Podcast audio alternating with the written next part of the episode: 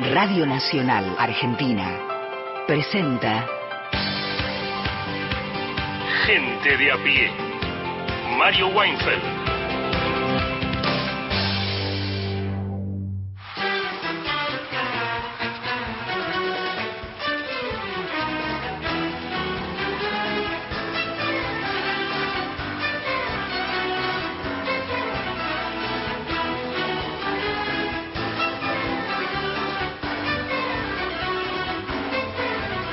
Bienvenidas, bienvenidos a Gente de a pie. Vamos a estar con ustedes hasta las 5 de la tarde, como todos los días. Mario Weinfeld ausente con aviso durante esta semana, así que estaremos con Gustavo Campana. ¿Cómo le va? ¿Cómo anda Mariana? Compañeros, compañeras, ¿cómo va? Muy bien. Bueno, gran abrazo para todo el país. Bueno, a la tarde. Nos Vamos vemos acá toda esta semana. Sí, claro. con- Ahí está. A ver, usando la silla y, y el micrófono de Mario, nunca reemplazándolo.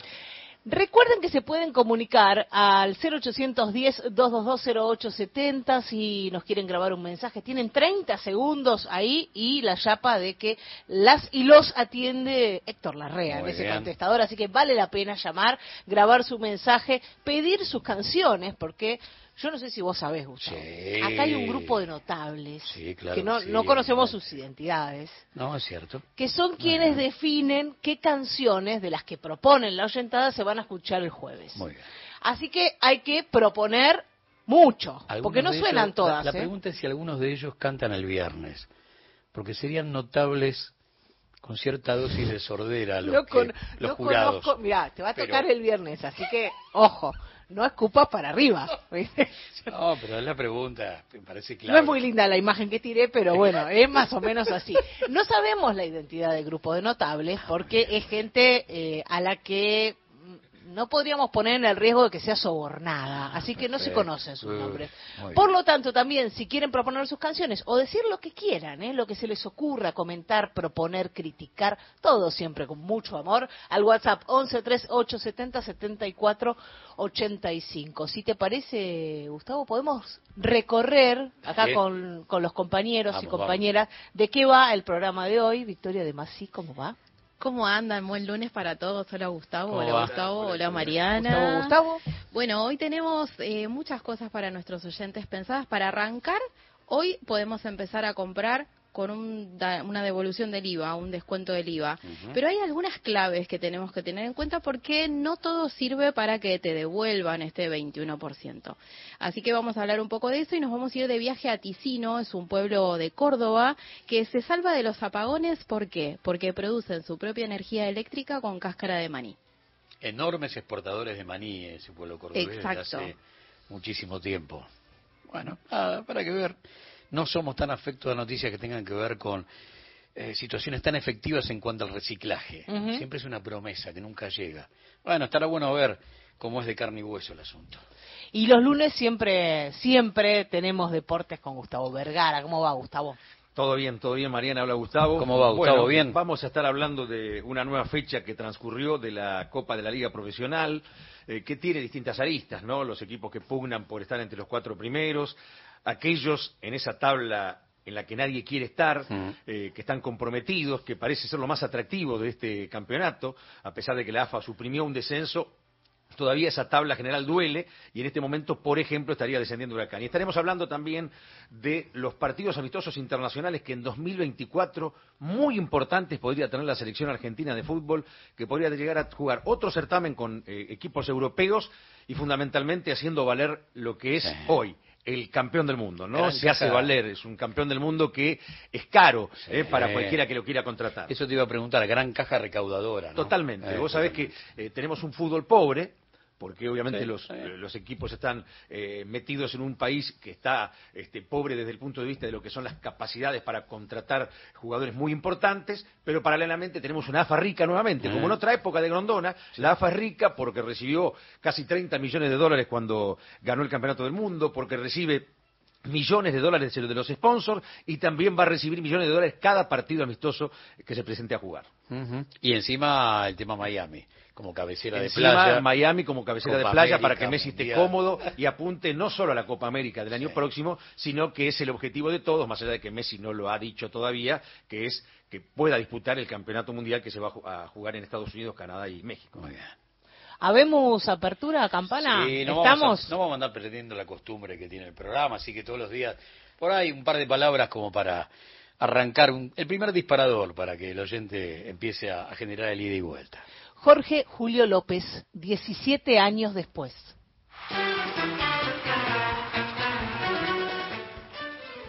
A ver, no en todos los países del mundo la palabra democracia significa lo mismo. Y en la República Argentina, después de la última dictadura, después de más de 500 centros clandestinos de detención, tortura y muerte, después de más de 30.000 desaparecidos, después de la tortura, el robo de bebés, los vuelos de la muerte, el, ex- el exilio, la censura, los presos políticos, para todos los que tenemos un- una pata en el país en blanco y negro y otra en el presente, la palabra democracia debe ser el sinónimo más exacto de, la palabra vida. E- insisto, no, no sucede en todos los países del mundo. Vos sabés perfectamente que la palabra desaparecido en todos los tratados internacionales entre la década del 80 y gran parte de la década del 90 no tuvo traducción. Se entendía que ese drama latinoamericano, pero puntualmente argentino, obviamente no necesitaba traducción y tenía que ser desaparecido, ni missing, ni, ni nada que se le parezca. Entonces, sobre todo para los que tenemos una pata en el país en blanco y negro y otra en el presente, la definición de democracia debe ser eh, el término más exacto de la palabra vida a partir de 1983 y hasta el presente. Dicho esto, la gran pregunta es cómo derechos humanos no ingresa dentro de los tópicos del debate. Y ahí hay una enorme presión de, de la derecha en sus dos versiones, entre Juntos por el Cambio y los libertarios, para que no aparezca el espejo que les devuelve su peor cara. Fundamentalmente a Juntos por el Cambio, porque tiene muchísimo que ver, ya sea porque son los mismos apellidos, porque son herederos indirectos de los socios de la última dictadura. Y cuando digo socios, la verdad que no me gusta decir cómplice, fue algo mucho más importante que un grado de complicidad, fue sociedad. Es más, si yo te tengo que medir quién fue el poder real, no es Videla llamando por teléfono a Martínez de Oz para pedirle un plan económico. Es exactamente al revés. A partir de Milton Friedman, que baja el 11 de septiembre del 73 a Chile para implantar el neoliberalismo en todo el continente, ahí está el poder real, en el capital concentrado, que obviamente trabaja, opera bajo las órdenes de Washington. ¿Qué va a poner el país del norte? Los productos elaborados. ¿Qué vamos a poner nosotros? La materia prima. ¿Qué vamos a cerrar nosotros? Las fábricas de la industria nacional. ¿Qué vamos a ceder? Bueno, vamos a ceder soberanía política porque vamos a ceder independencia económica. Efecto dominó de dictaduras y chau, durante siete años y medio la primera gran destrucción del aparato productivo en la República Argentina. Pero el terrorismo de Estado, y debe haber sido la, medida económica más importante de José Alfredo Martínez de Oz. No fue el ejecutante, es cierto, pero sin terrorismo de Estado no hubiera avanzado ese cambio de matriz económica que nos convirtió en un territorio rentístico financiero, ligado a la patria financiera, durante ese lapso, que era la Argentina hasta ese momento, un país que tenía 2% de desocupación. Digo, a ver, por ahí, depende de la edad que tengas, te lo voy a repetir porque parece, parece ficción, pero es casi pleno empleo, 2% de desocupación, una deuda externa mm, no superior a los 7 mil millones de dólares, el 80% de los trabajadores en blanco y sindicalizado del aparato productivo trabajando a tres turnos, el 49, casi el 50% del PBI para los trabajadores. Por lo tanto, desde el punto de vista económico, una matriz que funcionaba, pero no era la que hacía las, las delicias de chicos y grandes en la capital del imperio. Había que volver a algo bastante similar a la División Internacional del Trabajo del siglo XIX. Muy bien. ¿Cómo dejan esta tierra arrasada después de Malvinas sobre el sueño de dos amnistías? La primera, la ley de autoamnistía, que tenía que ver con el terrorismo de Estado. Por suerte, en la primera semana de Raúl Alfonsín como presidente, la democracia derriba esa intención. La que quedó viva fue la estatización de la deuda externa privada. Y ahí el capital real salvó su ropa de la mano de Domingo Felipe Cavallo, presidente del Banco Central, y Carlos Melconian, mira vos, qué casualidad de la historia, Carlos Melconian como jefe del Departamento de Deuda Externa del mismo banco. ¿Cuánto fue la deuda? ¿Cuánto fue el 100% de la deuda que los milicos le dejaron a, a la democracia? Bueno, alrededor de 45 mil millones de dólares. Cerca de 18 mil. Cerca de 18 mil fue la estatización de la deuda externa privada. Vos, yo, tus hijos, tus nietos, los míos, salvando a 70 grupos económicos. Bien, dicho esto, ¿cómo arranca la cosa a partir de 1983? Con el poder concentrado de pie, erguido, tal es así, y esto por ahí suena a metáfora, pero siempre acordate a la hora de tener que plantear quién era el poder real quién mató en su nombre, que Martínez de Oz murió en su camita del Cábana y Videla murió en el inodoro del baño de su celda. Esa fue la enorme diferencia que vuelve a marcar perfectamente quién fue el poder real en toda esta historia. Si haces cuenta a lo largo de esos 40 años, es más, podés sumar a, a la última dictadura como primer eh, desembarco del neoliberalismo en la Argentina, cuando tuvimos impunidad en materia de derechos humanos, paralelamente tuvimos crisis económica. Eh, tómalo como quieras, casualidad, destino. Yo que no creo en las casualidades me voy a atar a las causalidades.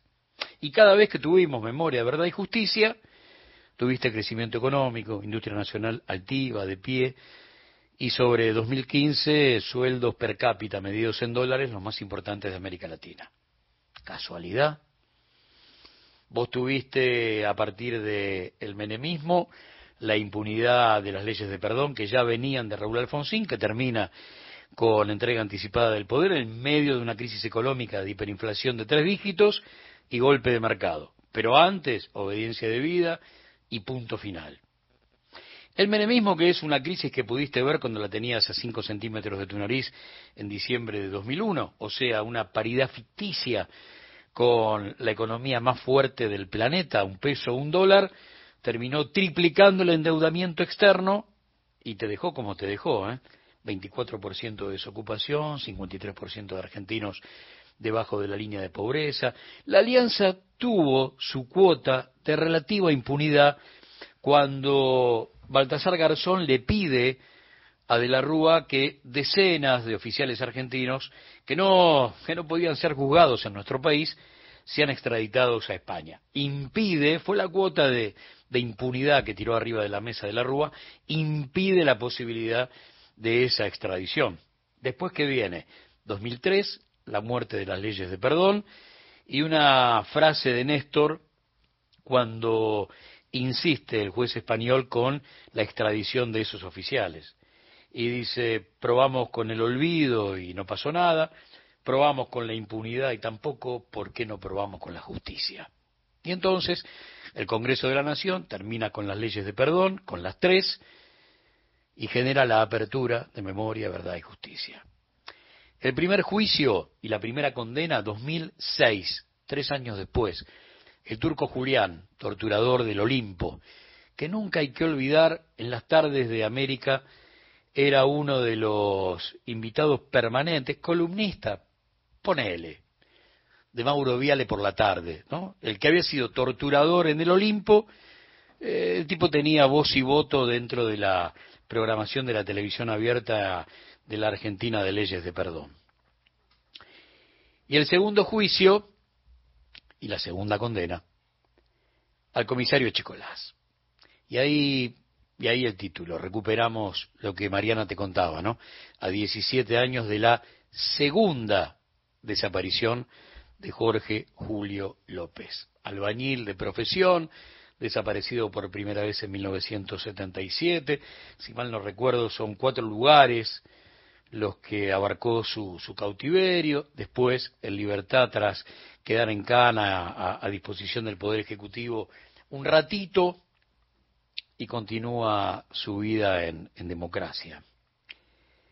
Pero su declaración, con lujo de detalles, absolutamente minuciosa, sobre aquel Echecolás que, ¿te acordás también? En tiempos de leyes de impunidad anduvo por, por hora clave en una especie de, ¿qué sería? En una locura de Mariano Grondona de poner frente a frente al torturador con su torturado una noche con Alfredo Bravo, ¿no? Bueno, ese mismo tipo ahora estaba en el banquillo de los acusados, uno de los brazos ejecutores más terribles del terrorismo de Estado en el circuito CAMS en la provincia de Buenos Aires. Y 24 horas después de aquella declaración, la segunda desaparición de Jorge Julio López. Por lo tanto, haber terminado con las leyes de impunidad generó un desaparecido en democracia ante la segunda condena.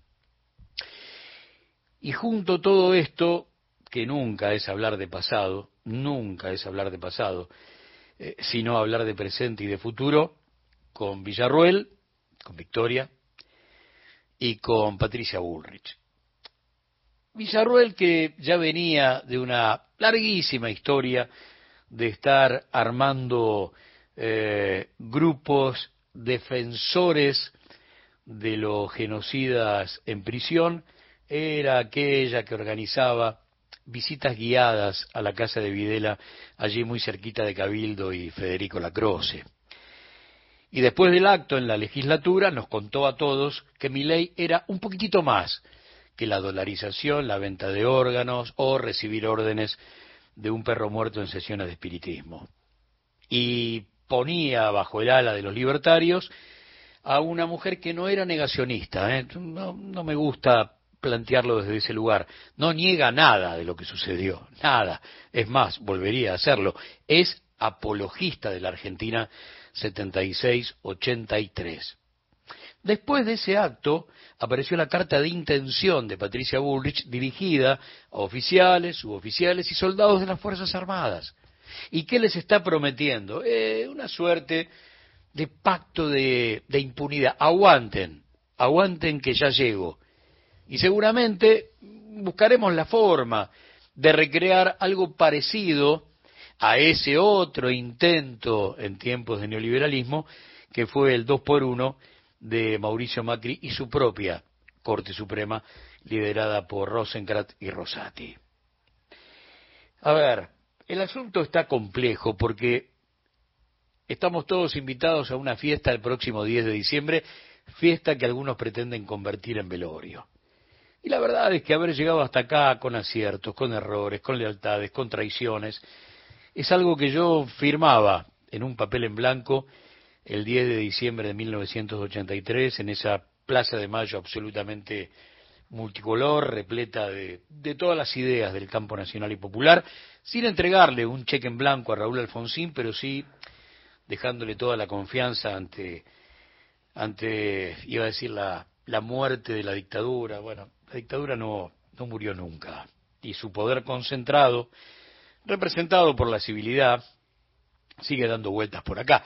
Tal es así, ya que estoy, las palabras, viste, te llevan de acá para allá y te hacen recordar algunas cosas, aparecen linkeos que no tenés previsto en el garabato que armás en un, en un papelito para no olvidarte de dos o tres datos nodales. La Argentina tiene cuatro mil leyes, más o menos, cuatro mil cien, cuatro mil doscientos. Son las reglas de juego con las que, más o menos, vivimos en un país civilizado de las 4.000 leyes, 469 son decretos de la última dictadura. Y algunas son muy importantes. Ley de entidades financieras, ley de inversiones extranjeras, las que permiten que en materia de guita seamos un gran gallinero siempre cuidado por lobos hambrientos. La gran pregunta, te la dejo para, qué sé yo, para después, tarea para el hogar, Che, en 40 años nadie terminó de un plumazo con un decreto con 469 bandos militares. Nadie recuperó las 469 leyes que esos bandos militares reemplazaban mientras empezábamos la discusión de esas 469 modernas y ayornadas. Bueno, por ahí es hora, y en algún momento estaría bueno hacerlo, en homenaje a, la democracia argentina, ¿no? ¿Por qué nos custodian 469 bandos militares? El asunto es que Villarruel apareció en una libreta de anotaciones de Chicolás. La tenía como una especie de, ¿cómo sería el asunto? Abogada rueda de auxilio, si era necesario. Muy bien. Yo creo que ni vos ni yo creemos en la democracia boba. La necesitamos con anticuerpos. Porque si bien no todos los que no piensan como yo son mis enemigos, creer a esta altura del partido que la democracia no tiene enemigo, la distribución de la riqueza no tiene enemigo, la soberanía no tiene enemigo, los derechos laborales no tienen enemigos, es entrar en un infantilismo que a esta altura del partido no me puedo permitir.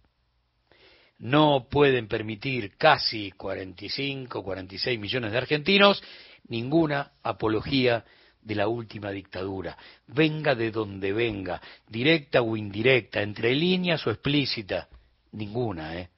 Ninguna. Y menos, menos un día como hoy, cuando el recuerdo nos lleva 17 años atrás a la segunda desaparición de un albañil que lo único que hizo fue contar la verdad, de su calvario y del resto de los calvarios del cual él fue testigo. Recuerden que estamos en Facebook, nos encuentran con el nombre del programa, que hay un podcast en Spotify para volver a escuchar fragmentos de los programas ya emitidos y en Twitter somos arroba gente de a pie AM. Gente de a pie. Hasta las 17. Encontrá los podcasts de la radio en nuestra web, radionacional.com.ar. Trabajadores y trabajadoras de la radio pública y sus representantes gremiales realizaron un encuentro en defensa de la radio. Los medios públicos garantizan el derecho a la comunicación y a vivir en democracia. Contaron con la adhesión de la Bruja Salguero. Soy la Bruja Salguero, cantora de La Rioja, orgullosamente riojana, y desde acá, desde mi alma, desde mi corazón, desde mi canto, quiero abrazar a las amigas y los amigos de prensa pública que es imprescindible en nuestro país para que las voces de las provincias tengamos siempre puertas para poder expresarnos, en especial a lo que es la Radio Nacional y la TV Pública. Nacional, la radio pública. ¿Buscas un lugar donde estacionar en el microcentro? Déjanos tu auto. Lo recibiremos bajo las más estrictas normas de seguridad sanitarias. Cuidarte y cuidarnos es la prioridad. Estaciona en el garage más seguro del microcentro, Avenida Corrientes 677, a metros de la calle Florida, sobre el lado izquierdo de la avenida. Nacional Digital. Señal, todas las radios. Escúchala en nacionaldigital.com.ar.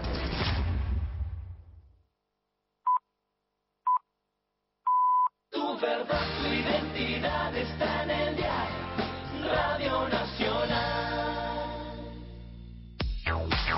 Toda la información y el mejor análisis en Gente de a pie. Con Mario Weinfeld.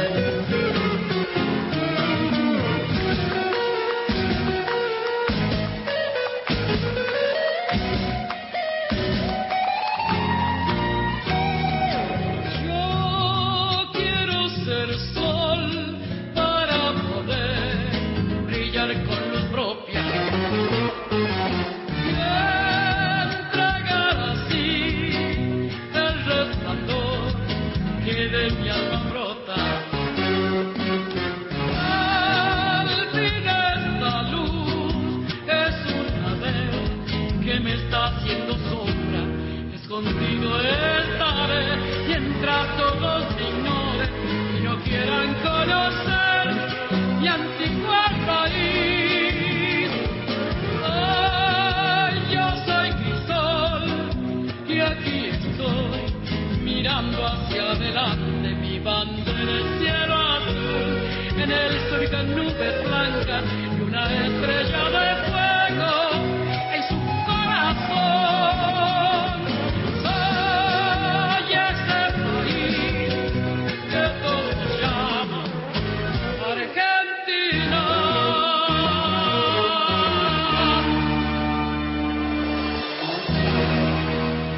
Escuchábamos Escondido de mi país, Mercedes Sosa y Gustavo Patiño.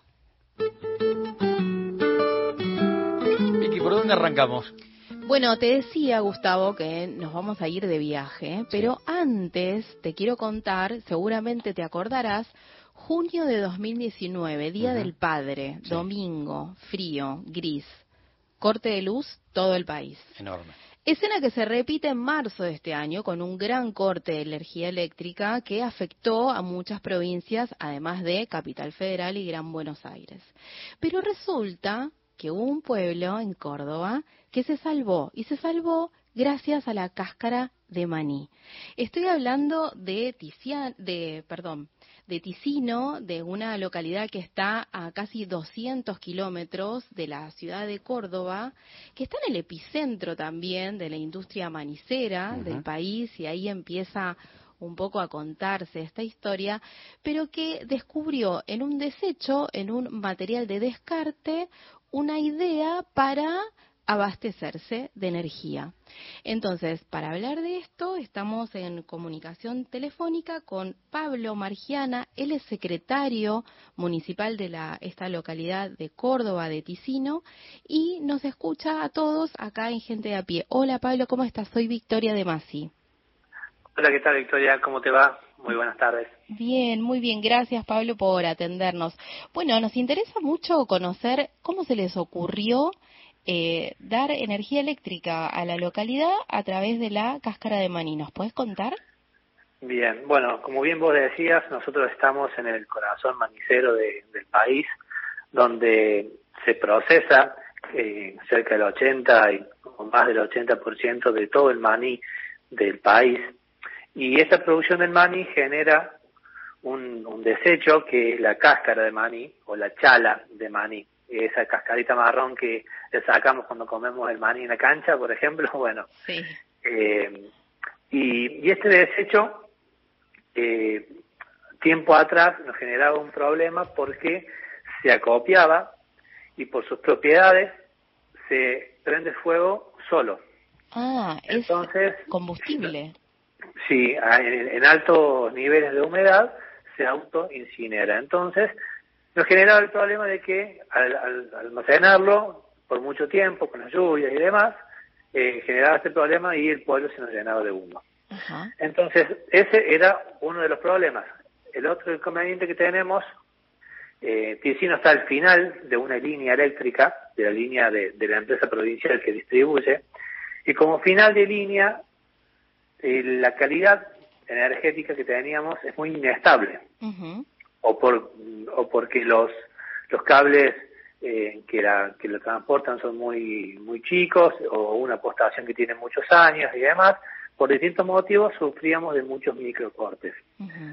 Microcortes de quizás milésimas de segundo que era suficiente para que la industria por ejemplo parara por eh, media hora 40 minutos hasta que comience de nuevo el proceso. Entonces bueno se juntaron esos dos problemas y eh, allá por el año 2015-16, me parece, a través de una licitación del programa Renovar, surgió la posibilidad de generar con esta biomasa energía. Bien. Ahora, me cuesta un poco imaginarme cómo se genera energía a partir de la cáscara de maní. ¿Cómo es ese proceso?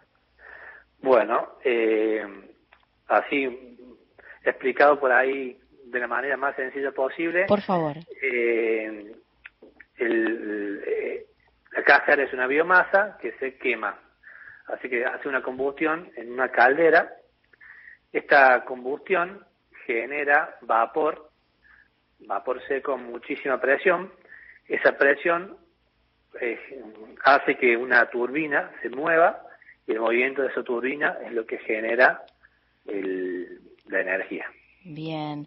¿A cuántas viviendas abastece ese sistema de creación de energía eléctrica?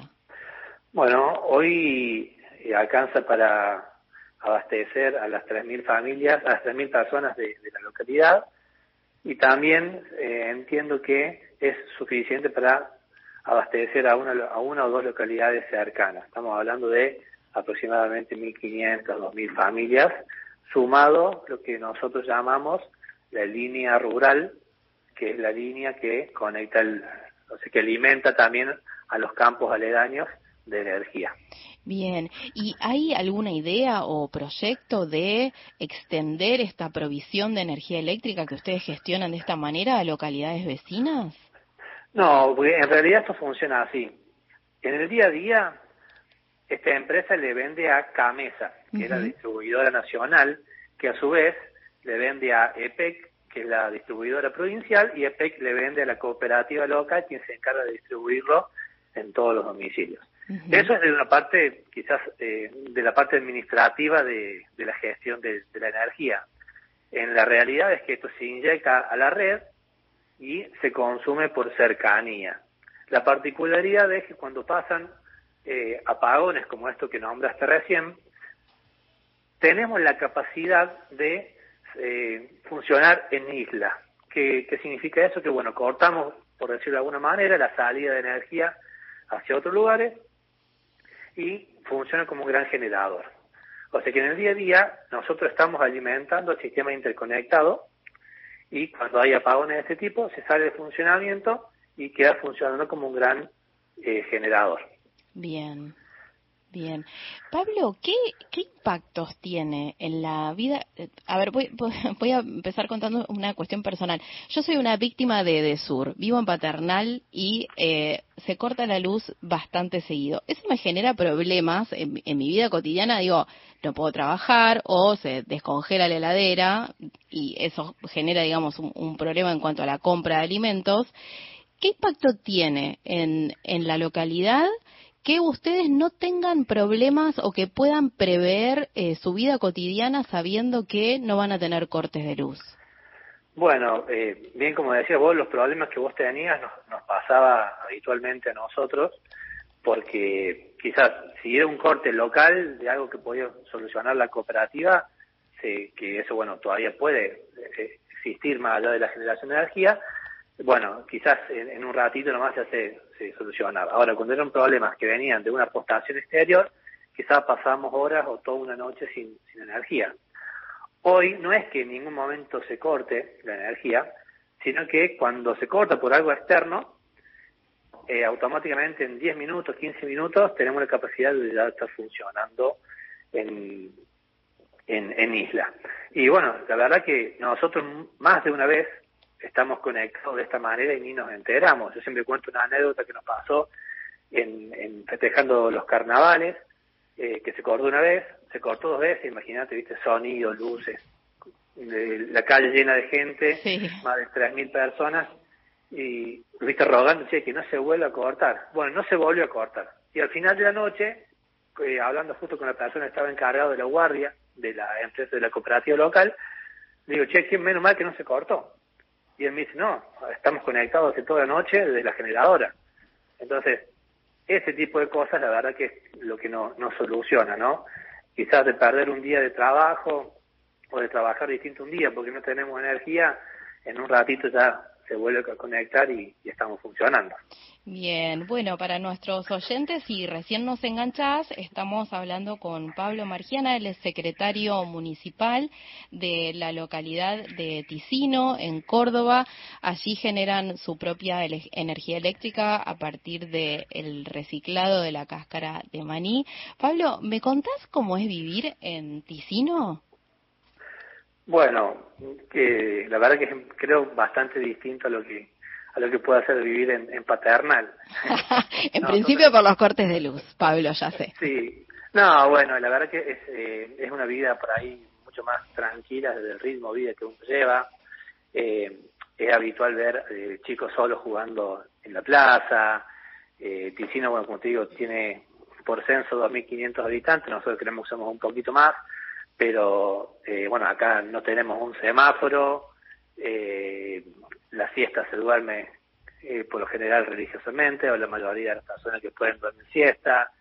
Si, si no, eh, es tranquilo, estamos bueno rodeados de, de, campo, rodeados de, verde. La verdad que eh, para quien hemos vivido acá y, y, hemos tenido también la posibilidad de vivir en alguna ciudad, personalmente no lo cambio por nada porque es un ritmo de vida totalmente distinto. Y además de la producción de maní, ¿qué otro tipo de industria tienen? Eh, bueno, el, lo, el fuerte de la, de la región en general no es la, parte agrícola, desde lo que es la de, de distintos cereales, eh, la mm, producción lechera, la producción de animales también, y como industria puntualmente es eh, únicamente la manicera, al menos lo que está instalado acá en, en, Ticino. Eh, digo manicera porque es lo, que se hace el proceso, ¿no? obviamente que esta empresa también trabaja con distintos cereales. Y bueno, de lo que es maní se produce toda la cadena, desde producir la semilla hasta cosechar, hacer el producto final, exportarlo a todos los continentes del mundo y bueno, ahora también generando energía con el desecho. Bien. Eh, última, Pablo, ¿hay posibilidad de replicar este modelo en otras eh, partes del país? Digo, no necesariamente con la cáscara de maní, pero quizás sí con algún otro elemento que sea de desecho. No sé si ustedes lo tienen indagado, investigado. Sí, claro. O sea, en realidad cualquier eh, cualquier eh, región que tenga alguna biomasa disponible puede replicar este mismo, hablando siempre no de este mismo sistema el, por ahí el, el, inconveniente o lo difícil es conseguir el abastecimiento necesario de biomasa. Si vos me decís hoy, ¿se puede instalar en Ticino otra planta exactamente igual con maní? Y te digo que no, porque seguramente no vamos a abastecer con la suficiente cantidad de biomasa. ¿Cuántas toneladas de cáscara de maní necesitan para.? No sé si se mide así. Eh, se mide eh, por tonelada o por kilo por megavatio generado. Eh, estamos hablando más o menos de unas 90 toneladas por día ah. de biomasa. Bien, es un montón. mil, mil kilos por cada megavatio generado. Bien, entonces, si en otro punto del país, digamos, o vamos a hacerlo más grande, en otro lugar del mundo, existiera un tipo de material como este, pues, se podría replicar el modelo, digamos. El modelo es replicable, lo que habría que ver es eh, si la biomasa corresponde. Sí, de hecho, bueno, sí, claramente, de hecho, no lo hemos inventado nosotros, sino que eh, esto ya se viene haciendo en, muchas partes, inclusive acá también en la provincia de Córdoba hay otras maniceras que generan lo mismo, pero no tienen la posibilidad de entrar en isla como, como lo hacemos nosotros. Eh, Brasil, por ejemplo, es un país que es muy fuerte en lo que es biomasa, de hecho parte de la planta ha sido importada de allí, porque bueno, son quienes han quienes tienen gran desarrollo avanzado de, de esta tecnología. Bien. Bueno, Pablo, te agradecemos mucho este ratito. Gracias por estar en Gente de a pie. Les deseamos mucha suerte. Bueno, muchísimas gracias por, por el llamado, invitar a, a quien quiera que ande por acá, que quiera venir a conocer. Cuando se me corte la luz voy para allá. Listo, te esperamos. Gracias, Pablo. Gente de a pie. Hasta las 17. WhatsApp de oyentes. WhatsApp nacional 11 3 870 7485. Ombú, inversión tecnológica en calzados de seguridad. Ombú, caminamos el futuro. Calzados Ombú, nuestro liderazgo a tus pies. Yo creo en nuestro producto. Yo creo en el talento argentino. Yo creo en mi país. CREAR es un programa del Ministerio de Economía para aumentar el crédito productivo de las empresas nacionales, con el objetivo de generar más valor agregado en nuestros productos y nuevos puestos de trabajo. Entra en argentina.gov.ar barra crédito argentino y busca el mejor crédito para tu empresa. Primero la gente. Ministerio de Economía. Argentina Presidencia. Temporada invierno. Nacional. Todos los climas. La radio pública. Toda la información y el mejor análisis en Gente de a pie. Con Mario Weinfeld. Seguimos en Gente de a pie hasta las 5 de la tarde. Gustavo Vergara. Muy bien, eh, se ha terminado una nueva fecha del campeonato, Gustavo, y arranca otra hoy. O sea que es todo muy vertiginoso, teniendo en cuenta que hubo fecha FIFA la semana anterior y bueno, hay que comprimir partidos, están las elecciones generales, si hay un supuesto balotaje, es decir, hay varios domingos que no pueden utilizarse para el fútbol y entonces hay varios eh, varias fechas que se van a jugar entre semanas, como esta oportunidad. Hoy, ya ayer terminó la fecha con el triunfo de River, arranca una nueva con Lanús Sarmiento.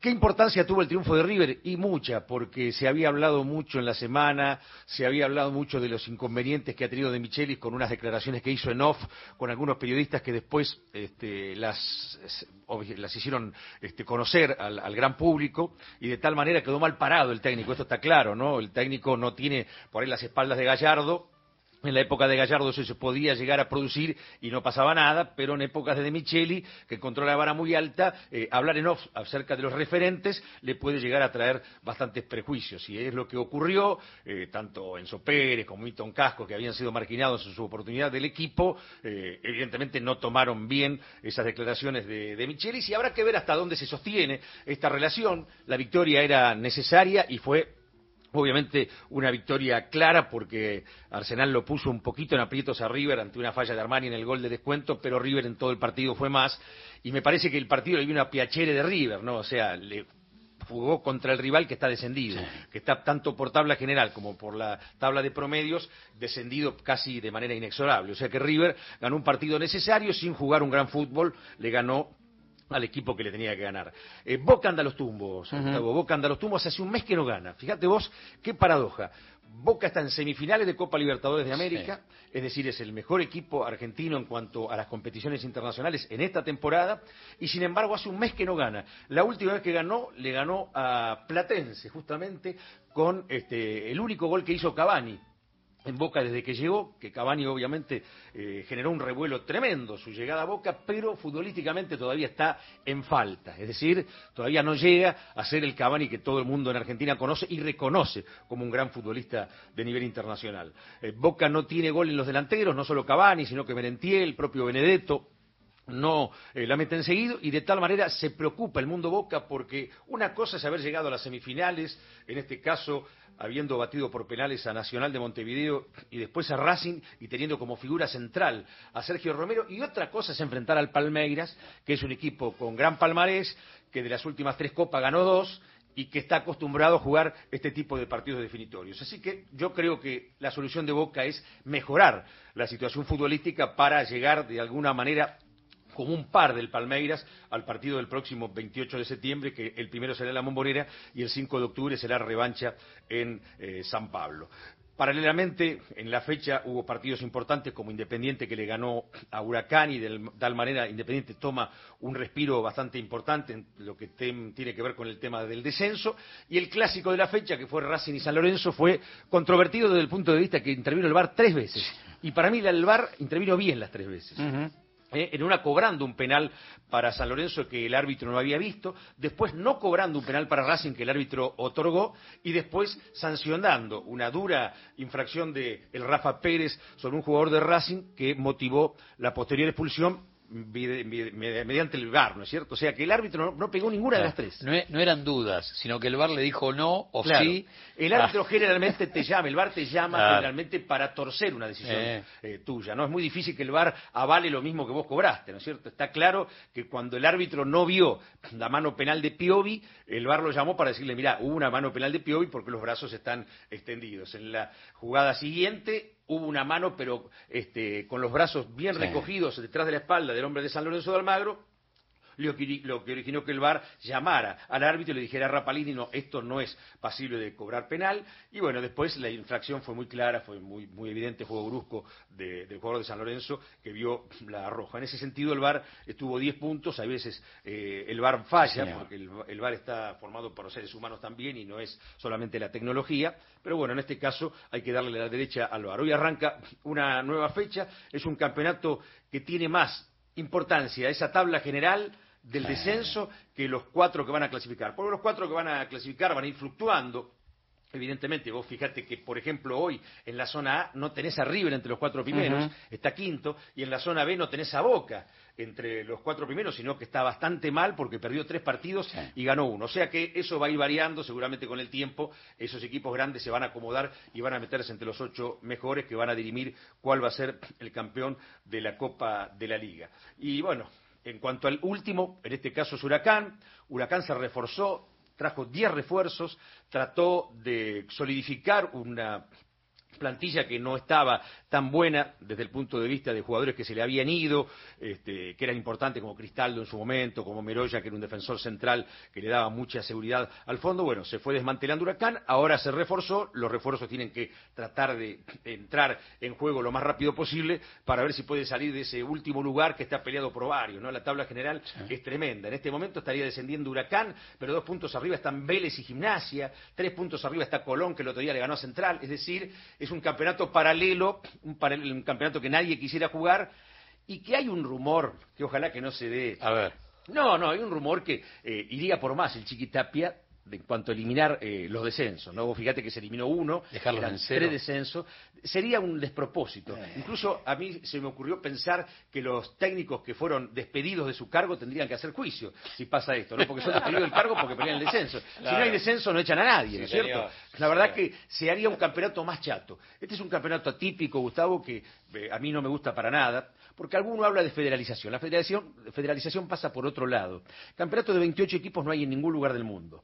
En todos los lugares del mundo importantes hay 20 equipos y hay cuatro descensos. Brasil tiene casi diez veces, ocho veces más habitantes que nosotros y tiene mucho más equipos que nosotros por capacidad, este, por, por habitantes y todo. Y en Brasil el que gana es el campeón y los cuatro que descienden, sea Cruzeiro, sea Flamengo, sea Fluminense, descienden directamente sin promedio. o sea que eso es un verdadero campeonato, como hay en Alemania, como hay en Italia, como hay en España, como en todos los lugares donde se juegan campeonatos de elite, los descensos son así. Aquí se minimiza ese tema de los descensos porque dicen que no, que acá es, una, es como una condena, es como hmm. una condena social, como es una tragedia para los dirigentes y para los hinchas el descenso. Creo que debiéramos cambiar la mentalidad y volver a ser un país normal desde el punto de vista futbolístico, teniendo en cuenta que somos los campeones del mundo y debiéramos dar mejores ejemplos. ¿no? Bueno, eh, bueno, segunditos para, para el top, para las noticias. Solamente quiero decir que dijiste Platense de manera. Sí. Ah, Platense Boca. Eh, Victoria dijo yo. Yo por será papá. para un suplemento un día contar cómo vive una hincha de Platense en el corazón de la paternal. Y, y para, y, que, y que además. Es todo un tema. Y que es de Tierra del Fuego. Ah, no, entonces ya nos quedan 10 segundos. ¿Por qué de no, no va a alcanzar el programa. Por, papá. Papá lo ah, quiero mucho. Es por mi papá. ¿Y el viejo era de Saavedra? ¿Es de sí, Saavedra? él de Saavedra y mi abuelo también, pero yo soy de Platense por ah, mi papá. Listo, está bueno. Sí, Calamar hasta la muerte. Por papá, que me está escuchando. Día habrá que explicar cómo se sobrevive en la paternal siendo de Platense. Somos amor. No, no, no hice alusión al gol de Cavani justamente para perturbar a Victoria. ¿eh? Yo no salgo vestida de marrón por el barrio. Va a la verdulería y dice soy del Bayern Múnich, es la única forma de... No, no digo nada. No, dice nada, está muy bien. Bueno, nos vamos a, a, las noticias. Toda la República Argentina se informa y volvemos porque nos queda después una hora de programa. Esto es Gente de a pie, el programa de Mario, una semanita de chapa y pintura y ya lo tenés de vuelta. Pasó otra hora en la Argentina. Seguís con la radio pública. Nacional. A toda hora. Mario Weinfeld y un gran equipo hacen Gente de a pie por Nacional, la radio pública.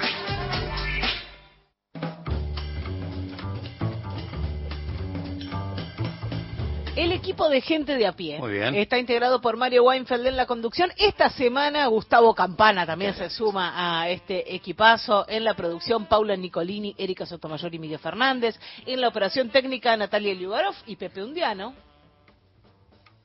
Mira, yo te cuento, porque Pepe Undiano por lo general tiene una hinchada, una gente que lo sigue. Sí. Cuando lo nombro,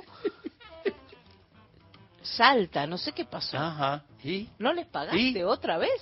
Porque a veces él no cumple con el pago de la gente. No estuvo No, la pero cuota. no, no se No pueden arreglar cuota. con la devolución del Eh. IVA nada más. No, pues no, bueno. En fin, hoy no hay nadie. En el control central, Luciano Chiquito Profili y Claudio Canullán. Las y los columnistas son Lorena Álvarez, Victoria de y Mariana Enríquez, Miguel Fernández, Hernán Frede, Juan Manuel Carg, Paula Nicolini, Martín Rodríguez, Peto Solas, Erika Sotomayor, Gustavo Vergara y Gerardo Villar. En la locución, Mariana Fosa. Todas las semanas también tenemos una consigna tanguera. En este caso, el tango que viene de las provincias. Vamos Ah, a bien. desmitificar que eso que todo el tango viene de Buenos No, Aires o de no, Montevideo y no mucho más. Bueno, hay tango en todo el país y vamos a buscar algunos casos de algunos y algunas grandes tangueros, tangueras, artistas que se formaron, que empezaron a codearse con el tango en las provincias, porque sí, no sé, eh, uno que lo trajeron de bebé, no, no. Muy bien. Entonces tengo tengo límites. Sí, sí, tengo sí, está muy bien. Está muy bien, está muy bien. Julián Plaza. Epa. Julián Plaza nació en la provincia de La Pampa, Sí. en General Manuel Jorge Campos, una localidad que queda en el departamento de Huatraché, que hoy tiene, bueno, con el censo del 2010, tiene 935 habitantes. Así que imagínense ustedes lo que habrá sido cuando nació Julián Plaza en el año 1928, seguramente eran muy poquitas familias las que vivían ahí, y ahí aprendió a tocar el bandoneón siendo un pibito con su papá. El viejo había aprendido a tocar el bandoneón por correspondencia. Esto habla de una época, quienes hemos leído alguna vez Villiquen, Antiojito y todo, y, y los paturuzú que nos Podía prestaban, ser desde detective, Sí. por correspondencia, Cualquier cosa. aprender dibujo o tocar Bueno, el bandoneón. tocar el bandoneón. El viejo de Julián Plaza había aprendido a tocar el bandoneón, le enseñó a él de pibito y ya a los 11 años la familia se muda a Buenos Aires, pero él ya tocaba el bandoneón. Así que este caso entra dentro de la bien. consigna. De muy pibe también empieza a estudiar ya acá seriamente con Félix Lipesker y empieza a laburar en orquestas infantiles. Bueno, labura en un montón de orquestas, en la de eh, Edgardo Donato, por ejemplo, a los 15 años arrancó, y en el año 1959 entra a la orquesta de Pugliese, ahí estuvo 10 años, después se fue con un grupo de, de músicos de la orquesta y formaron el Sexteto Tango, y como dentro del Sexteto Tango ya había dos bandoneonistas, Ruggero y Lavallén, No, mit. él tocó el piano. Se dijo, ah, bueno, tienen dos bandoneonistas, bueno, voy a tocar el piano. Así que eh, hacía todo bien, era un gran arreglador, fue un gran arreglador Julián Gran autor, Plaza. Gran autor. Sí, autor y arreglador. Por ejemplo, él arreglaba eh, tangos para la orquesta de Pichuco y para la de Pugliese. Cada uno, la- el rol de este arreglador era no ser eh, un tipo creativo, sino arreglar al modo de Pugliese y al modo de Troilo. Em, ¿Qué más? Compositor, como decía Gustavo, em, compuso un montón de obras que llevan un solo, una sola Sí. una sola palabra. Palabra. Danzarín, Eh. sensiblero, melancólico, nostálgico y disonante. La mayoría obras de arte en la orquesta de Pichuco. Impresionantes. Obras de arte. Y además en su propia orquesta que la funda en la década del 90 y hay un par de discos, lo que vamos a escuchar ahora es de esa orquesta de Julián Plaza. Y entre otras cosas fue un gran investigador de la milonga, la milonga ciudadana. Así como Piana fue al que se le ocurrió traer eh, la milonga de la llanura a la ciudad y hacerla bailable, hacer composiciones y todo lo demás, Julián Plaza sigue investigando sobre esto y compone Dominguera, Payadora, Nocturna y Morena. Vamos a escuchar Payadora, que es una milonga que tiene un dejo de eso pampeano y además hay una frase que, que aparece y otra que le contesta, como si fuese una payada entre dos payadores.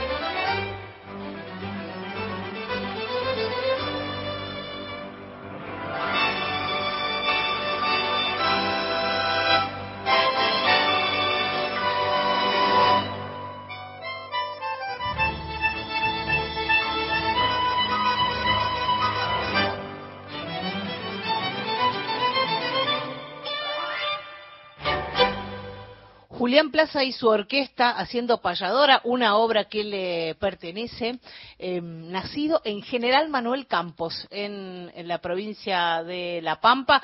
Tuvo una vida prolífica, hizo de todo, el tipo murió en 2003, así que llegamos a disfrutarlo un montón a Julián Plaza y dejó una obra increíble. Encontrá los podcasts de la radio en nuestra web, radionacional.com.ar. Estás a un clic de escucharlos. Nacional, la radio pública. Inauguramos el gasoducto Presidente Néstor Kirchner, con cientos de kilómetros de acero en manos de miles de trabajadoras y trabajadores. Se construyó en tiempo récord la obra de transporte de gas más grande de los últimos 40 años. Energía que nos permitirá ahorrar divisas, expandir nuestro desarrollo, nuestro federalismo, nuestra soberanía y nuestro orgullo nacional. Gasoducto Presidente Néstor Kirchner. Mueve energía, mueve al país. Ministerio de Economía. Argentina Presidencia. Sacar la basura de 19 a 21 horas y dejarla en bolsas cerradas dentro del contenedor negro o gris son pequeños hábitos que podemos sumar para empezar a generar grandes cambios. Juntos podemos construir un futuro mejor. Conoce más en buenosaires.gov.ar barra Ciudad Verde. Brazos abiertos. Buenos Aires Ciudad. ¿Buscas un lugar donde estacionar en el microcentro? Déjanos tu auto. Lo recibiremos bajo las más estrictas normas de seguridad sanitarias. Cuidarte y cuidarnos es la prioridad. Estaciona en el garage más seguro del microcentro, Avenida Corrientes 677, a metros de la calle Florida, sobre el lado izquierdo de la avenida. Yo creo en nuestro producto. Yo creo en el talento argentino. Yo creo en mi país. Crear es un programa del Ministerio de Economía para aumentar el crédito productivo de las empresas nacionales, con el objetivo de generar más valor agregado a nuestros productos y nuevos puestos de trabajo. Entra en argentina.gov.ar barra crédito argentino y busca el mejor crédito para tu empresa. Primero la gente. Ministerio de Economía. Argentina Presidencia. Tu mamá y tu papá dejaron muchas marcas. Vos sos una. Y vos vas dejando tus marcas. Trabajando, festejando, amando. La radio pública te acompaña mientras vos dejas tus marcas. Porque todas van marcando nuestra historia y nuestra Argentina. Radio Nacional. Marca País. Gente de a pie. Hasta las 17.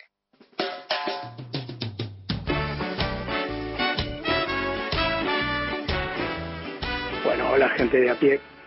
Julio López, el primer desaparecido en democracia. Es bueno siempre recordarlo. Y también recordar que fue el primero en ser convocado por los juicios luego de la abolición de la ley de obediencia debida y el punto final. Y también, por supuesto, la mano de obra desocupada de la dictadura siguió y sigue actuando actualmente. Muchas gracias. Estela Maris de San Fernando, buenas tardes gente de a pie, le deseo unas buenas vacaciones a Mario Weinfeld y gracias al señor Gustavo Campana por estar ahí. Buenas tardes compañeros. Derechos humanos y democracia son siempre causas presentes en las políticas de los estados civilizados. En su momento, Sudáfrica fue expulsada de la Comunidad Británica de Naciones, compañeros de la Commonwealth, porque por la política de apartheid. Después, cuando terminó esa política perversa, fue reingresó. Eh, bueno, y hay otros países también que han sido expulsados de la comunidad en su momento. Nos escribe Mario a nuestro WhatsApp. Hola Gustavo Campana. Sería demasiado pedir que Massa encare la reforma de la ley de entidades financieras del 77. Le haría mal a su campaña eh, decirlo ahora, dice Mario. Es la ley madre del capital concentrado en la Argentina. Es la ley que permite que los bancos sean prácticamente los dueños de, del país desde 1977 hasta el presente. Uno recuerda solamente un proyecto de Carlos Heller que perdió estado parlamentario, de, se apolilló el proyecto, nadie lo trató, porque es un proyecto que quema, ¿no? Es meterse en serio con el poder real. Eh, la Argentina necesita volver a un estado de normalidad donde el Estado-nación sea dueño, tenga la llave de casa y no los bancos, ¿no? Ese es el, el dato central. Si eso algún día lo logramos, eh, seguramente tendremos mayor independencia económica y soberanía política. gran semblanza, como siempre, Gustavo querido, ¿no? Increíble, de esta increíble historia argentina, ¿no?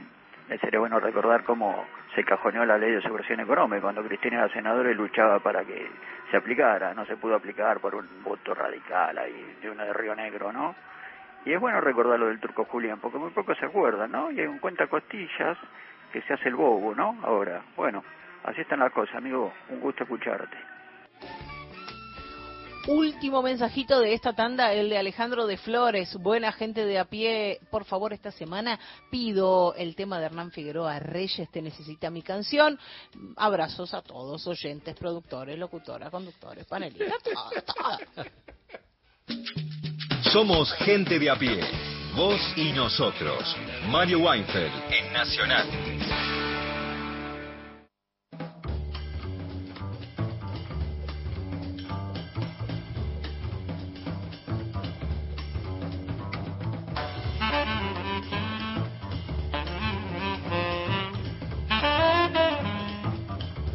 Gustavo que se convirtió en una enorme caja registradora, la selección a campeona del mundo, eh, a veces, a ver, por un camino natural que recorre el tipo que es el campeón y a la hora de jugar amistosos este, hay, hay, hay un aumento del cachet importante. Pero acá parecería que hay como una ingeniería del negocio eh, que va mucho más allá.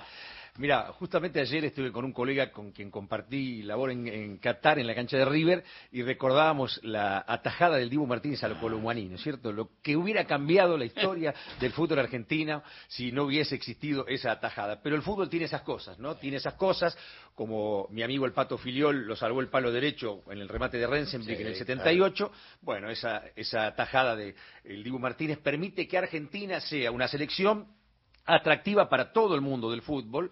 Es más, eh, ya se aproximan amistosos para el año próximo, ya no fecha FIFA que tiene que ver con la eliminatoria rumbo al próximo Mundial, sino amistosos internacionales en los que la Conmebol, el 3 de noviembre que va a tener una reunión en la sede ahí en, en Luque, va a proponer una especie de torneo interfederaciones que va a hacer chocar equipos de Sudamérica como Argentina, Brasil, la elite de Sudamérica puede ser Uruguay también, frente a equipos poderosos de Europa. A Argentina ya le han llegado ofrecimientos para enfrentar a Portugal, Inglaterra, Alemania, Países Bajos y eh, también a Francia, el último finalista.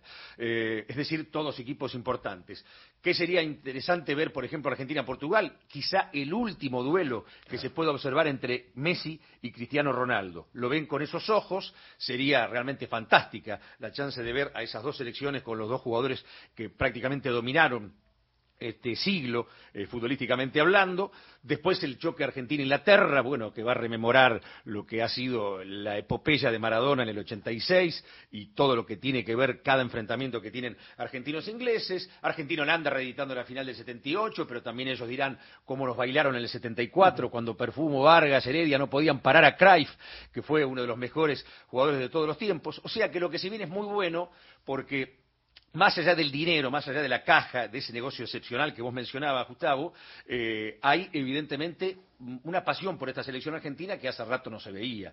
Eh, todos sabemos que los hinchas son más hinchas del equipo que de la selección. Pero en este último tramo, en estos últimos nueve meses, porque se cumplen justamente nueve meses de la obtención del título, se ha dado una circunstancia en la que los hinchas de la selección realmente son más fanáticos que antes.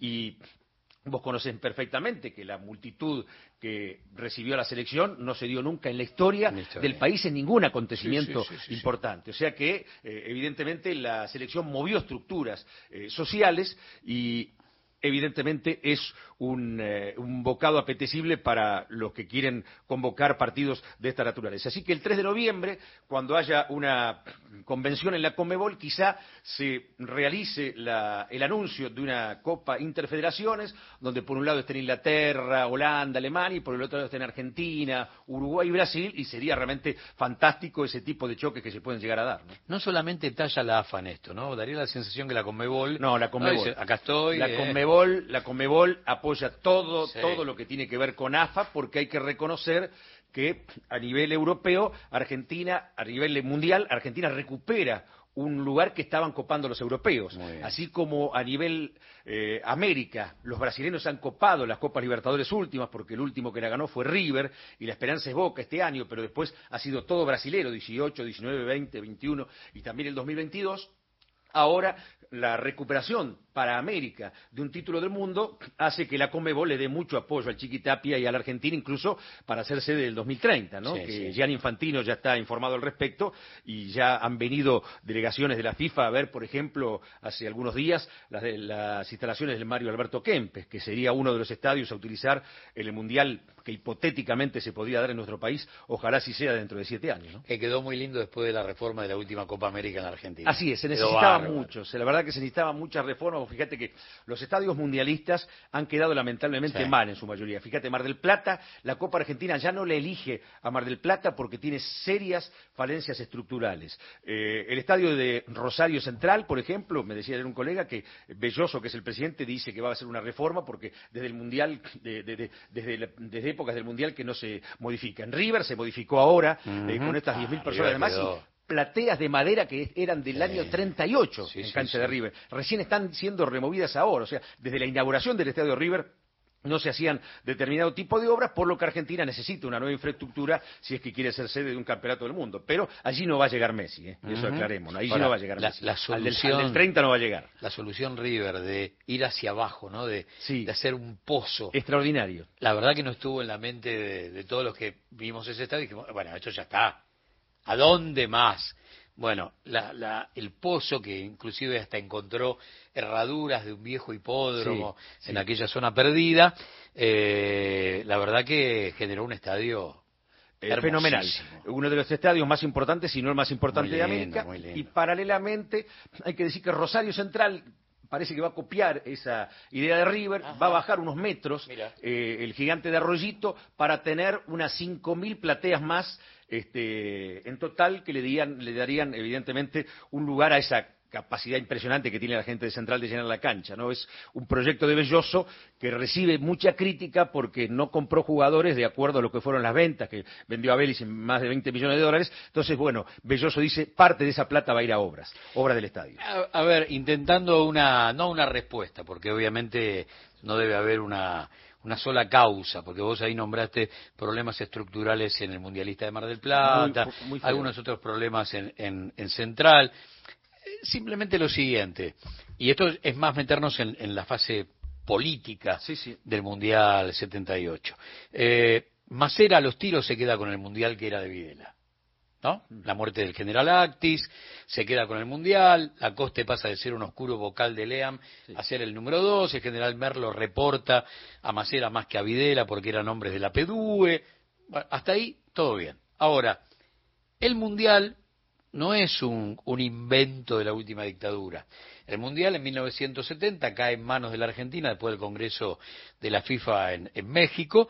Entonces, es Paco Manrique, el primero que se encarga de la organización, crea el PRODE, para apuntar la guita. El segundo es López Rega, estamos hablando de los dos ministros de Bienestar Social, cuando Deportes era una secretaría. Y después aparecen los milicos. Cuando llegan los milicos en el 76, hay solo maquetas. Solo maquetas. Y la guita la ponía el ejército, que era Martínez de Oz. Y la armada, que a los tiros se había quedado con el mundial, le vive pidiendo la guita. Y Alemán, que era el encargado, el secretario de Coordinación Económica, le iba dando de a monedita. Toma, ping, ping.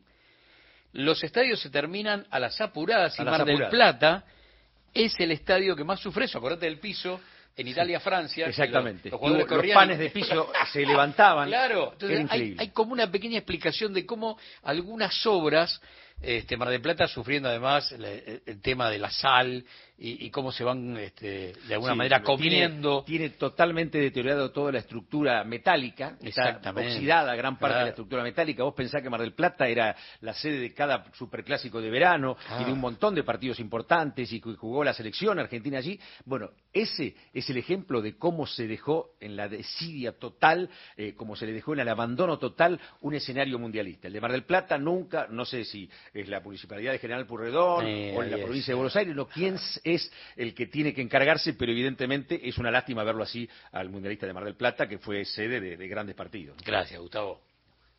De lunes a viernes. De 15 a 17, Gente de a pie. Con Mario Weinfeld.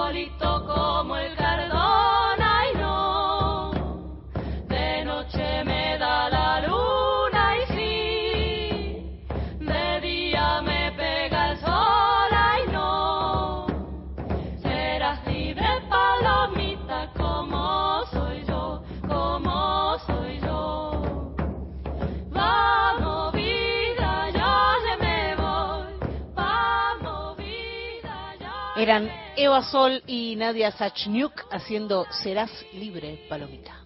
De día me pega el sol,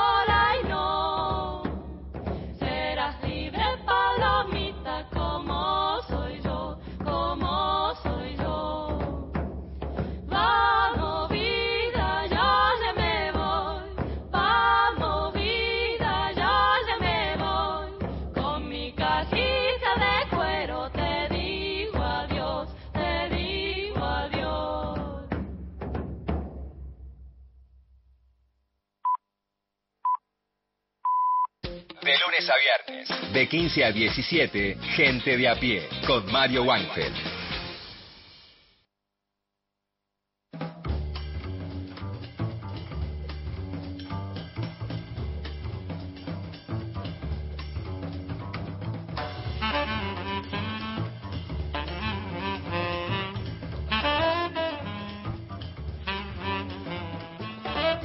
Seguimos en Gente de a pie y ahora, eh, Vicky, vos tenías una data sobre la devolución del IVA. Sí, es un programa que empezó hoy, eh, ya estuvimos hoy durante toda la programación contando un poco de qué se trata, pero quiero que hagamos un repaso porque es muy probable que si nos estás escuchando, este beneficio te corresponda y quizás quieras estar atento para que te devuelvan esta plata que nunca está de más. Bueno, hoy arrancó, entró en vigencia el programa Compre sin IVA. Se trata de que te devuelvan hasta 18.800 pesos por mes, algo de lo que compres de productos de almacén. Cuando decimos productos de almacén, ¿a qué nos referimos? Bueno, alimentos, frutas, verduras, carne y artículos de higiene personal. ¿A quién le corresponde este beneficio? Bueno, si sos jubilado o pensionado, o recibís la asignación universal por hijo, o la asignación por embarazo, o usás la tarjeta alimentar, o estás inscripto en el programa Potenciar Trabajo, tenés derecho a reclamar esta devolución del IVA. También eh, corre para los trabajadores que ganen eh, menos de 708 mil pesos y para las personas que son monotributistas y que son eh, trabajadores o trabajadoras de casas particulares. Pero quería traer los peros del asunto para que tengamos en cuenta porque es muy habitual ahora pagar las compras con el celular a través de billeteras virtuales. Y resulta que este beneficio corre solamente si pagás con la tarjeta de débito. ¿sí? O sea que cuando vas a hacer una compra al almacén, se supone que esto, estos artículos están disponibles para ser comprados y para que te devuelvan el 21% del IVA en todos los comercios. ¿sí? Igual, si querés hacer un chequeo más exhaustivo, vas a tener que entrar a la web de la FIP y ver si está registrado el comercio, pero en general se supone que si tienen el postnet y puedes pagar con tarjeta de débito, es porque están registrados en el sistema. Así que eso no es un problema, pero ojo cuando vayas a pagar, porque Mercado Pago, salvo que vos lo tengas vinculado a tu cuenta de débito, el resto no sirve, o sea, no sirve si haces transferencia, que te pasan el alias, bueno, no pagues así porque no te lo van a devolver. Eh, el sistema tampoco reconoce eh, la billetera Walla, eh, el mercado Point, sí reconoce eh, el sistema de pagos de Google, que es Google Pay, eh, Pay perdón, y el de eh, Apple, que es Apple Pay. O sea, con eso vos puedes pagar y te lo devuelven. algunas otras cositas a tener en cuenta. ¿Tengo que hacer algún trámite para acceder al beneficio? No, no tenés que hacer nada, solamente tenés que ir y comprar y pagar con débito. O sea, quiero insistir mucho en este punto porque si no, no te van a devolver la plata. ¿Cuándo te la devuelven? Bueno, hasta 48 horas después de realizada la compra. Hice una cuentita para que vos recuperes esos 18.800 pesos por mes, deberías haber gastado 89.523 pesos en este, este, tipo de artículos. No tenés que hacer este gasto de una sola vez, lo podés ir haciendo a lo largo del mes, pero ese es el tope, ¿sí? Eh, ¿En qué otras cositas más? Eh, ¿Podés eh, combinar estos beneficios con otras promociones, por ejemplo, la de los bancos? Sí, pero siempre pagando con la tarjeta de débito. Así que bueno, a tener en cuenta estos ítems, eh, hoy empieza a entrar en vigencia el programa Compre sin IVA. Está buenísimo siempre que podamos tener un mango más a fin de mes. Bueno, ir y aprovecharlo. Muy bien. Los temas centrales del día están en Gente de a pie. Mario Weinfeld en la radio pública.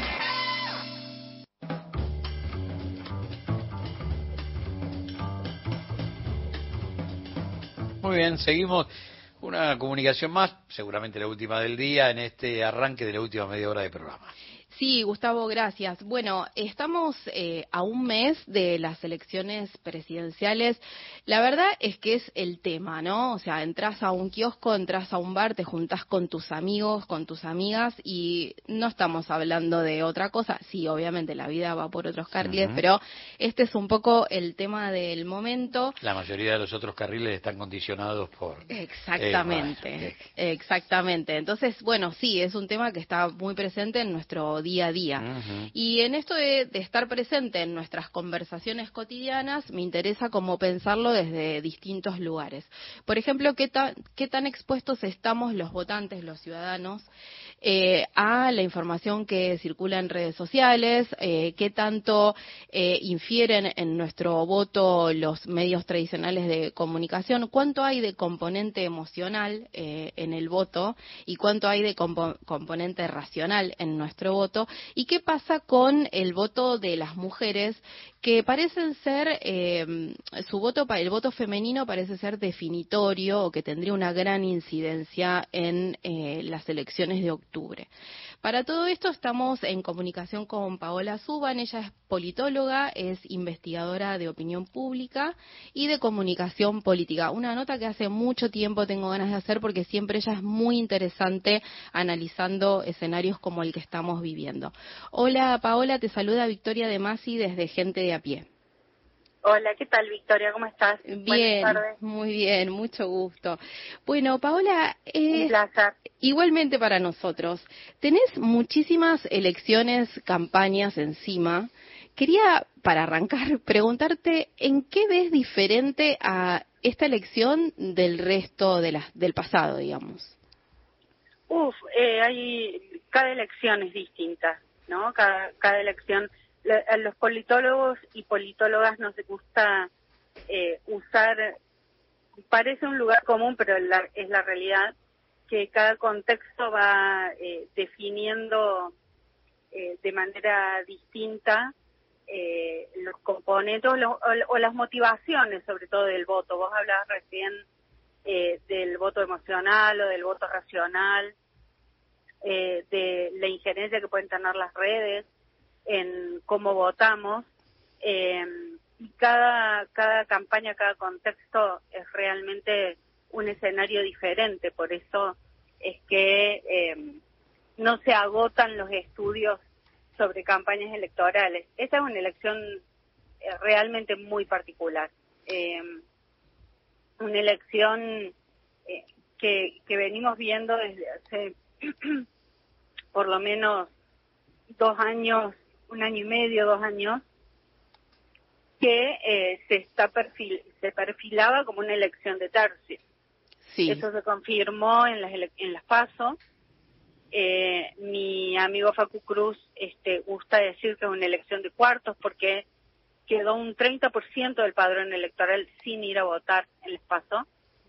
Eh, y eh, incluso en un prácticamente en un mismo turno electoral, como son las PASO y la primera vuelta, son elecciones diferentes. Diferentes porque, eh, por supuesto, eh, las campañas hacia las PASO eh, tiene un efecto determinado y una campaña hacia una elección general eh, eh, provoca y moviliza muchas otras cuestiones. Así que sí, son, son contextos muy particulares los que estamos viviendo actualmente. Bien, eh, esto que vos decías, ¿no? De, de que, que son los cuartos los que están eh, jugando. Hay, eh, hay una porción, uno de esos cuartos es toda esa cantidad de gente que no se acercó a las urnas el 13 de agosto y de esa cantidad mm, hay muchas mujeres que podrían tener, me refiero a voto femenino, ¿no? Porque bueno, así está dispuesto en, en las elecciones. Pero ¿Qué importancia tienen o qué impacto podría tener esa cantidad de mujeres que no se acercaron a votar el 13 de agosto y sí podrían hacerlo en octubre? ¿Podrían cambiar las proyecciones que hay hoy eh, dispuestas de cara a la, a la elección presidencial? Mira, para el Congreso de SAP, que es la Sociedad Argentina de Análisis Político, eh, presenté justamente un trabajo vinculado con cómo votan las mujeres en la Argentina, porque me parece que eh, hay particularidades que nunca hemos terminado de eh, estudiar, de profundizar, de investigar. Las mujeres en, determinados contextos eh, votan distinto que los varones. En esta elección lo que pudimos encontrar es que hay más predisposición de las mujeres a votar que de los varones, que concurren más a las urnas las mujeres que los varones, eh, en porcentajes que pueden eh, diferir un 10, un 15%, ¿no? Más las mujeres que los varones. Eh, y además que las mujeres tienen un voto eh, más eh, meditado que los varones, lo cual no quiere decir que sea un voto más racional o más útil, pero sí se toman más tiempo para eh, decidir, para mirar propuestas, para tiene, como que tienen más eh, más eh, cuestiones en cuenta. ¿Será un voto más eh, informado? eh, puede ser un voto más informado, pero más allá de eso, mm, tiene en cuenta más cuestiones.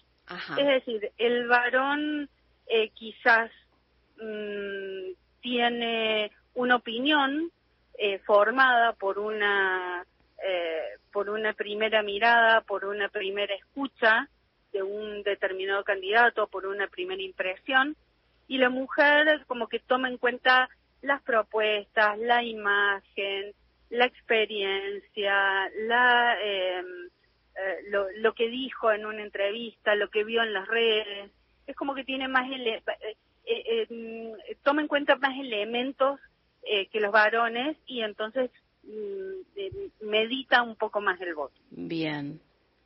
¿Y en octubre podrían cambiar eh, la proyección?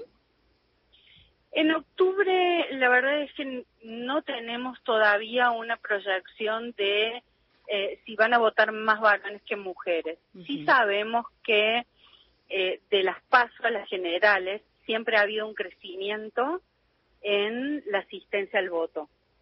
Ujú.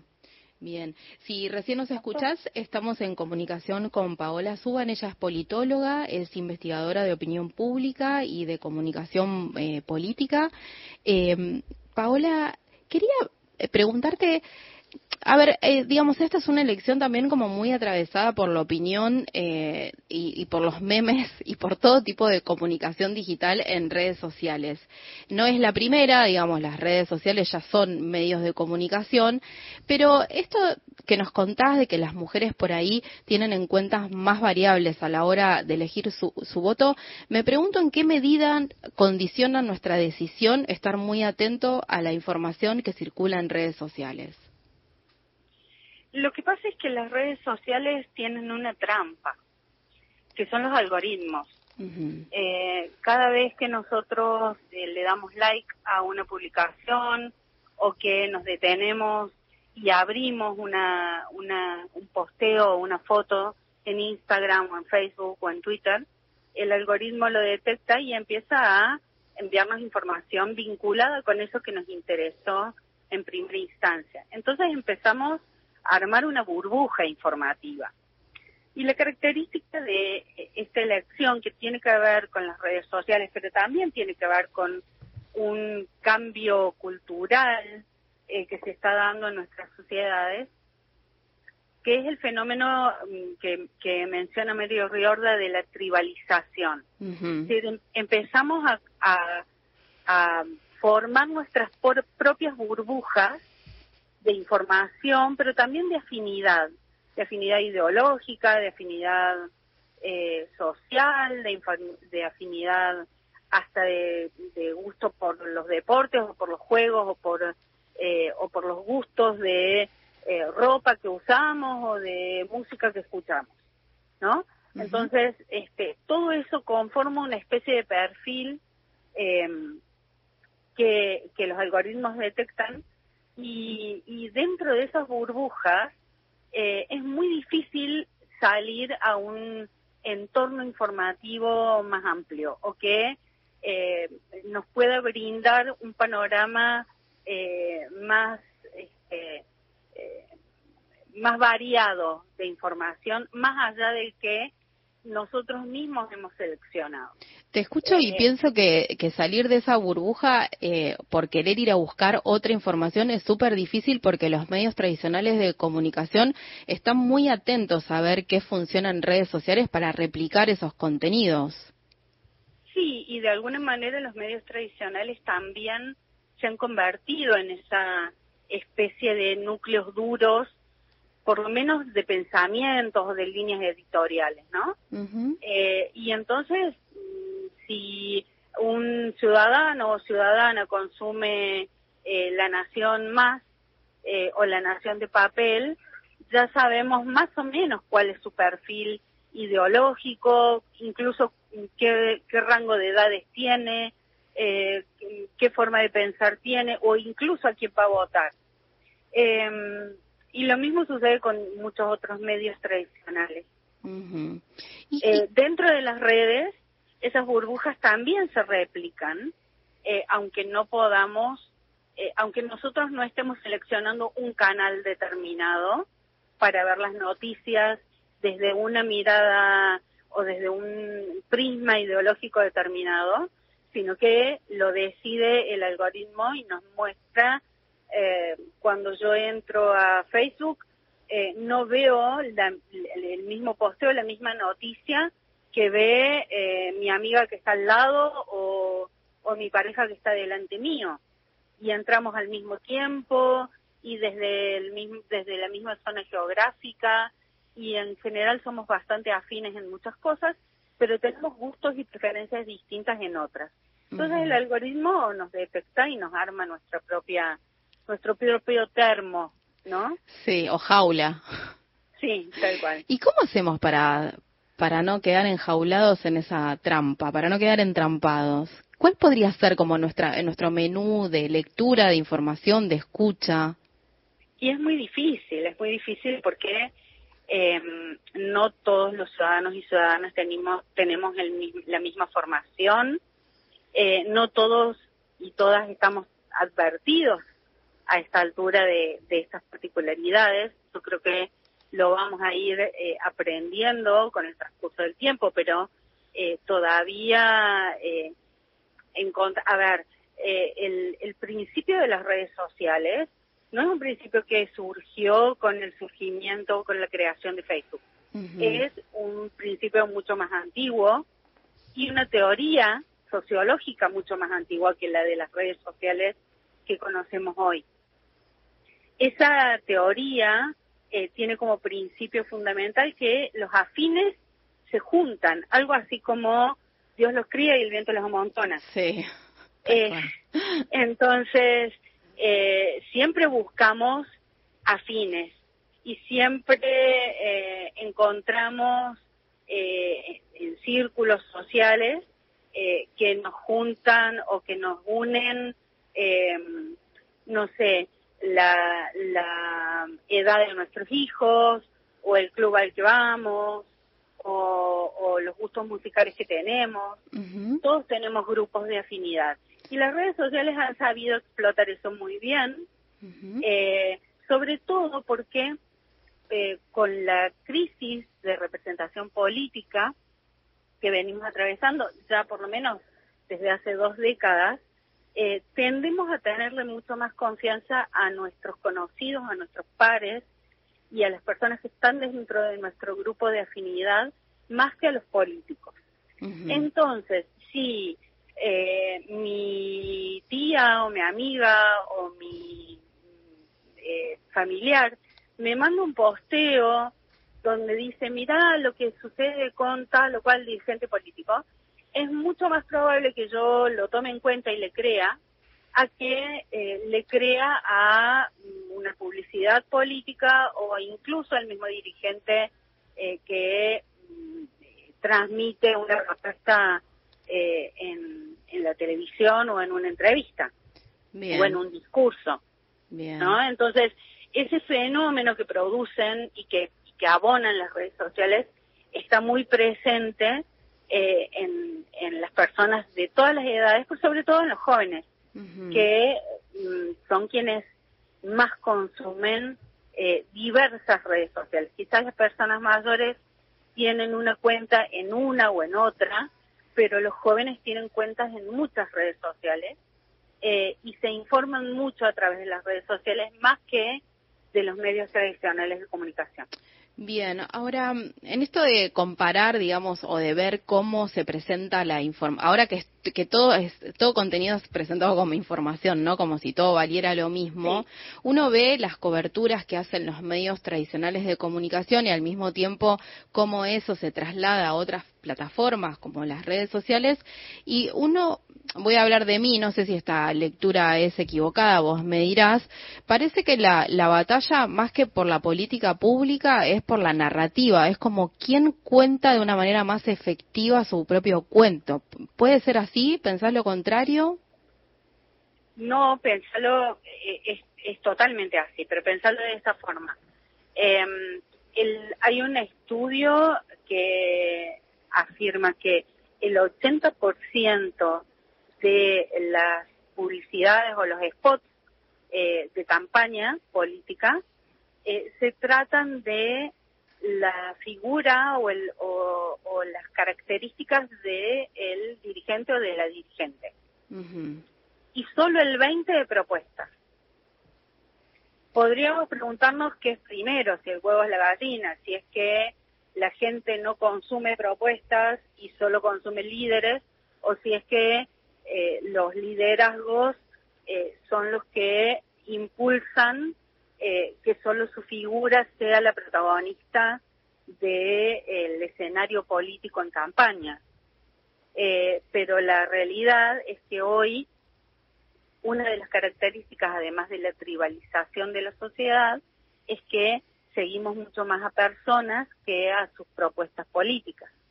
Eh, tenemos más confianza en ciertas y determinadas personalidades que en lo que proponen eh, como política pública. Bueno, habrá que ir a buscar las plataformas, los planes de gobierno que presentaron antes de las elecciones. Quizás eso podría ser una manera neutral de poder decidir, digamos. Bueno, espero que tengamos suerte con eso, porque eh, en las últimas campañas electorales las plataformas electorales han dejado mucho que desear. Bueno, Eh, veremos. Hay algunos que han presentado y otros incluso que no. Y me parece que hay una tarea muy importante que, que tendremos por delante, eh, ojalá que, que la tomemos en serio después de las elecciones. Hay varias tareas por delante, ¿no? Me parece fortalecer los partidos políticos es una, y además fortalecer también los mecanismos de control institucional de la justicia electoral, que hay muchas cuestiones que eh, no controla o que controla media, sobre todo pensando en el tema de la representación femenina en política, ¿no? Con, con una ley eh, de paridad que no todos los partidos políticos cumplen y que tiene muchas falencias todavía, si bien ha sido un adelanto muy significativo que, que era hora que, lográramos, pero la verdad es que todavía tiene muchas válvulas de escape y entonces, eh, hecha la ley, hecha la trampa, eh, muchos partidos políticos logran sortear eh, esos mecanismos y por eso me parece que hay hay muchas cuestiones que todavía tenemos que custodiar que más allá de que, hayan sido logros conseguidos hay que custodiar que se cumplan. Paula, te agradecemos muchísimo esta comunicación con gente de a pie. Estamos atentos para la próxima. ¿Cómo no? Con todo gusto. Gracias. Un beso enorme. Chau, chau. Estás todos los días. La radio pública. Más de 800.000 trabajadores y trabajadoras dejarán de pagar el impuesto a las ganancias. Y detrás de ese dato, seguimos cuidando el salario de más argentinos y argentinas. Conoce más en argentina.gov.ar barra programa fortalecimiento. Primero la gente. Ministerio de Economía. Argentina Presidencia.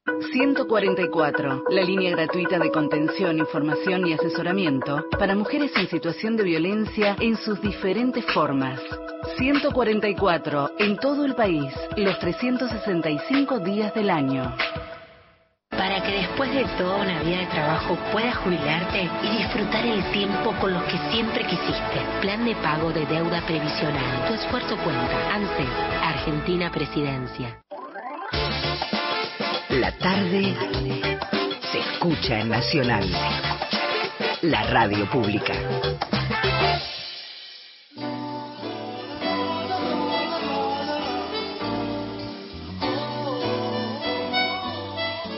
Bien. Últimos minutos, nos vamos. Si el consorcio no dice nada, si no hay quejas, volveremos mañana. ¿Volvés vos? ocupar- por eso ¿Sí? digo, ocupar esta, esta silla y este micrófono. Nadie se quejó. Eh, no, parecería que no. Don Mario está descansando esta semana, así que solamente vamos a ocupar su, su silla y utilizar su, su micrófono y ser parte, un espectador privilegiado de, un oyente privilegiado del programa que uno escucha todos los días, pero que bueno, en esta mesa se vive de otra manera. Nos vamos escuchando a Spinetta y a Fito Paez con bien. Las cosas tienen movimiento. Abrazo para todos. Time